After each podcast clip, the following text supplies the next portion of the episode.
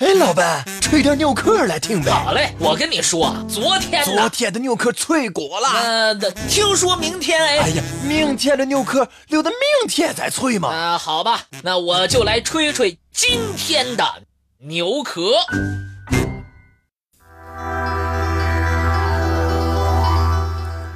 历史上，后人为其建庙并能享受祭祀的人寥寥无几。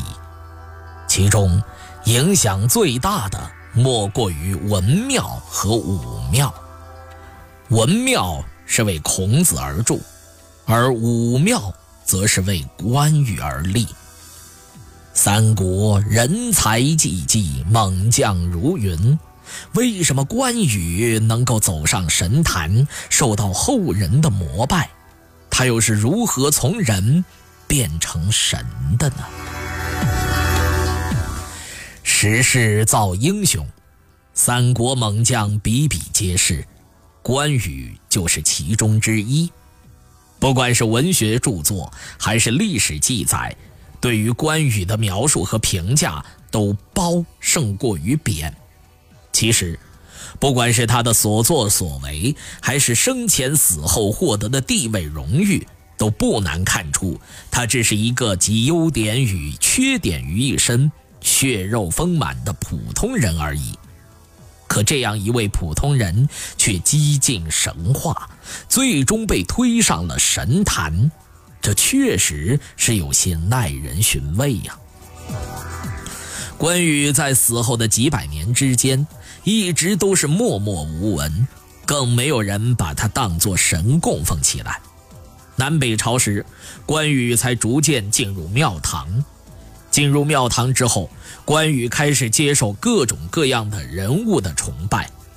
据明代《春明梦余录》等史料记载，对关羽的崇拜，宋徽宗表现得最为积极，曾前后多次加封关羽封号，有中直公、崇明真君、昭武安王以及义勇安王等等。此后。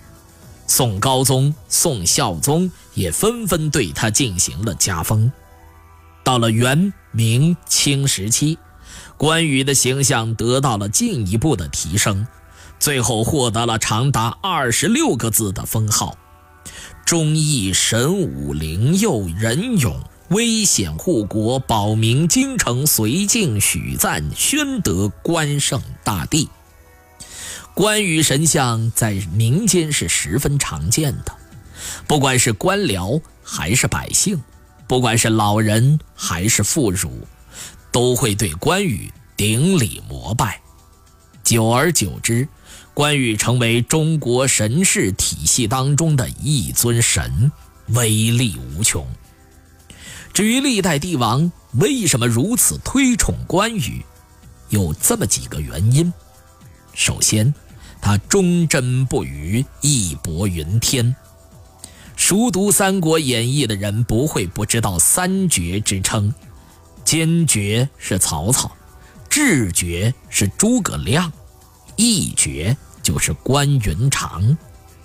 关羽可以说是义的化身，为义而结拜桃园，为义而斩华雄。为义而降曹操，为义而辞曹归刘，为义而义释曹操。忠义本是同根生，关羽守护了对结义兄弟的义气，便也保住了对刘备的忠心。为忠义而生，为忠义而死。为忠义而辛勤耕耘一生的人，自然是历代君王渴慕的人才。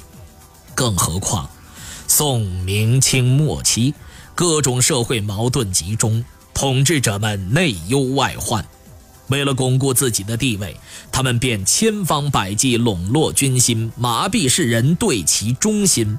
只要忠诚，就可以赢得皇帝和后人的追捧，甚至封神称王。因此，他们就拿来了儒家思想塑造的有超人力量的神来做榜样。皇帝们加封关羽，当然更是在情理之中了。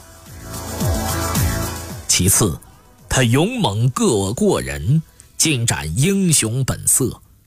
虽然他喝声不如张飞，功劳不如赵云，威名不如吕布，难得天下第一的称号，可他的战斗技巧却属一流。一个懂得用兵的人得到推崇也不足为奇。